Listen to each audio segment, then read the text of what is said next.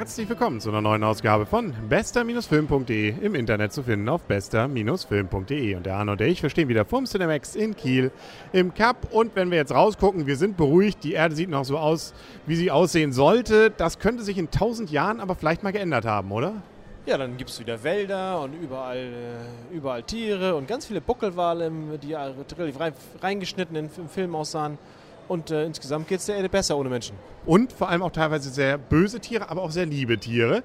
Wir haben nämlich gesehen After Earth, After Earth, der neue Film mit Will Smith und seinem Sohn. Und, Genau, und eigentlich auch nur die beiden, mehr oder weniger. Science Fiction, wie gesagt, wir leben in einer Welt, ähm, die, wo die Menschheit schon lange die Erde verlassen hat, weil es hier irgendwie nicht mehr ging. Und auf dieser neuen Welt ist es eigentlich auch nicht so schön. Da gibt es irgendwie so komische Außerirdische, die zwar keine Augen haben, aber sich äh, am Angstgeruch der Menschen irgendwie orientieren. Das ist irgendwie unschön, weil die Menschen schnell mal Angst haben. Das ist erstmal so eine, so eine Vorgeschichte. Ansonsten geht es erstmal darum, dass Papa und Sohn sich eigentlich nicht so gut verstehen. Ähm, da ist so ein bisschen was zwischen denen. Und ähm, trotzdem stürzen sie als, eigene, als einzige beiden Überlebenden nun gerade rein zufällig auf der Erde, die sie ja vor tausend Jahren die Menschheit verlassen hat, wieder ab. Und äh, alles ist irgendwie ein bisschen fremdlich und blöderweise nun muss auch noch das zweite Teil vom Raumschiff gefunden werden, das 100 Kilometer weit weg liegt. Papa allerdings hat sie die Beine gebrochen, Sohnemann muss los. Und ähm, eine rührende Vater-Sohn-Geschichte irgendwie, oder? Ja, irgendwie, aber sonst, ja, Gott, ne, Versa äh, klassische Versatzstücke möchte ich sagen. Von, äh, und zwischendurch tauchen mal Schwierigkeiten auf, die, die dann überwunden werden. Es gibt Freunde, in Anführungszeichen, und Böse. Ja, und ähm, er schafft es halt komischerweise doch. Da wollen wir jetzt, äh, egal, ich glaube, das kriegt man auch so mit. Es folgt mehr oder weniger der typischen Dramaturgie einer solchen Geschichte. Erstmal, ähm, irgendwie läuft es doch nicht und nachher, gut, äh, das kann man sich vielleicht fast so ein bisschen denken.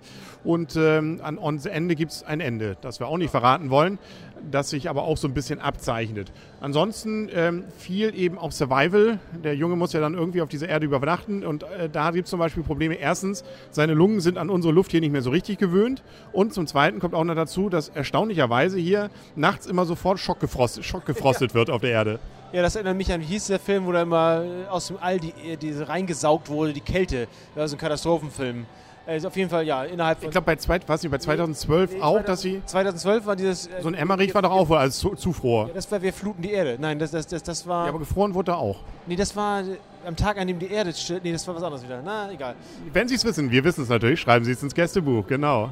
Aber es war ein Emmerich-Film, das weiß ich. Es war bestimmt ein Emmerich-Film, ja. Da. Aber ja, gut, wir hier, ja, da geht die, also die, die Nacht wird kalt. Er muss zu irgendwelchen warmen Knoten laufen und ähm, schafft es mal, mal nicht, ja. Und trotzdem hier und da geht auch mal ein bisschen Lava durch die Gegend. Also man hat Wasser, Lava, riesige Felsen, also wo man auch mal so ein bisschen Skydiving machen kann. Also eigentlich ein richtig schöner Abenteuerspielplatz unserer ja. Erde geworden. Muss man sagen, wenn eben nicht diese blöden Parasiten und sonst wie irgendwelche fiesen Viecher da noch wären. Die aber natürlich, natürlich stilgerecht, logischerweise und Dramatur dramaturgiegerecht auftauchen, sich entsprechend von mit Papas weiser Hilfe aus dem Off lösen lassen und dann äh, Papa langsam verblutet ja, und Sohnemann versucht, sich zu retten. Wie gesagt, dieses Vater-Sohn-Verhältnis ist so ein bisschen eher auf militärisch getrimmt bisher. Also da gibt es auch noch eine Geschichte aus der Vergangenheit, die sowohl das Ganze ein bisschen belastet hat. Und ähm, nun ja, man kann sich denken, wenn es schlecht anfängt, so ein Hollywood-Film mit dem Smiths, dann kann es durchaus äh, im Laufe des äh, Films vielleicht sich noch wieder ein bisschen verbessern, ohne jetzt zu so viel zu verraten. 2D das Ganze, 100 Minuten lang und äh, man hatte ja so ein bisschen äh, in der Presse lesen können, ob das jetzt ein Scientology-Film ist. Ich muss gestehen, ich habe jetzt nicht sofort die Ambition, jetzt bei Scientology einzutreten. Und ansonsten, ja, gut, es gibt so ein bisschen irgendwelche... Weisen, klugen, philosophischen Ratschläge. Ja, aber die hast du selbst bei Herr der Ringe. Sehr esoterisch. Ja, aber auch das hast du bei Herr der Ringe. Ja, aber Herr der Ringe ist cool. Ja, okay, gut. Immerhin, einmal findet er sein, der Anzug wird immer schön schwarz, wenn die Bösen kommen. Auch das ist cool. Ja, das ist irgendwie auch witzig. Ja. Er hatte zum, zum letzten Mal noch irgendwie eine andere Farbe bekommen. Ne? Ja, da wird es ja auch wieder alles gut. Nee. Ja, auch, er wird auch mal weiß, wenn es kalt wird. Ja, da ist egal. Ja, so ist es eben. Ne? So, sind die, so sind diese Anzüge, aber warm halten sie nicht eben. Ne? Das ist irgendwie ärgerlich. Nun ja, wenn man eben nur im dünnen Hemdchen rausgeht. Ne? Das ist, hat einem Mama ja früher schon vorgewarnt. Dann können wir langsam, glaube ich, schon zur Wertung kommen, wie uns denn Arthur Earth, das Spiel von Vater und Sohn, die Vater und Sohn spielen, denn so gefallen hat. Und äh, du darfst anfangen. Ich gebe dem Film sechs Punkte, weil er einfach nichts Neues bietet. Und das ist einfach sozusagen Aneinanderreihung von einzelnen Stücken, damit er von A nach B kommt. Also Gott, muss man nicht sehen. Und ich fand ihn immer, ich hatte sieben.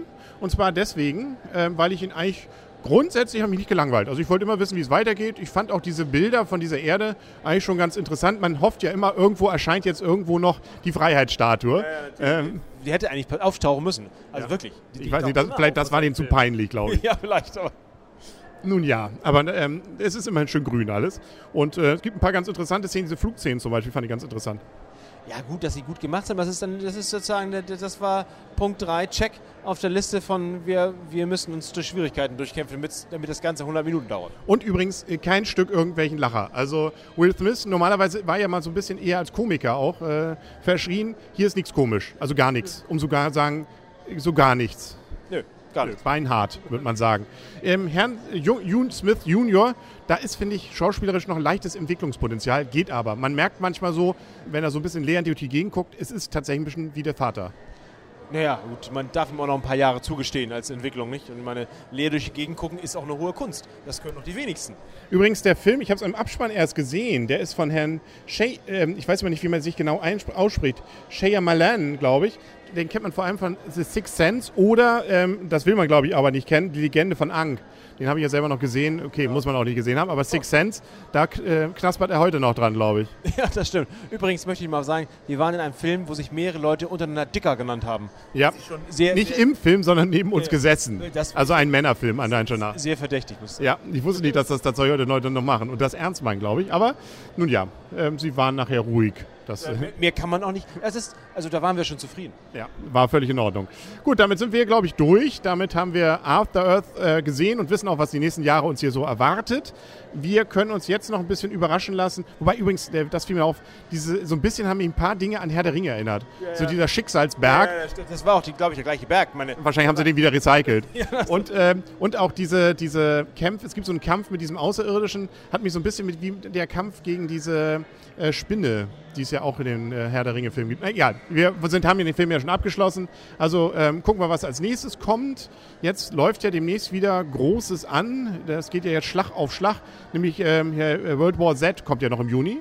Und ähm, es kommen noch ein paar Komödien, ein bisschen, eine ganze Menge Science Fiction. Also es gibt noch einiges, worauf wir uns freuen können. Wir können noch einiges sehen, auf jeden Fall. Wie beruhigend, müssen wir im Sommer nicht wegfahren, sondern können schön zu Hause Videos bzw. Kino gucken. Ja, dann sind wir, glaube ich, durch. Dann sagen auf Wiedersehen und auf Wiederhören für heute der Henry. Und Arne. Tschüss. Und tschüss.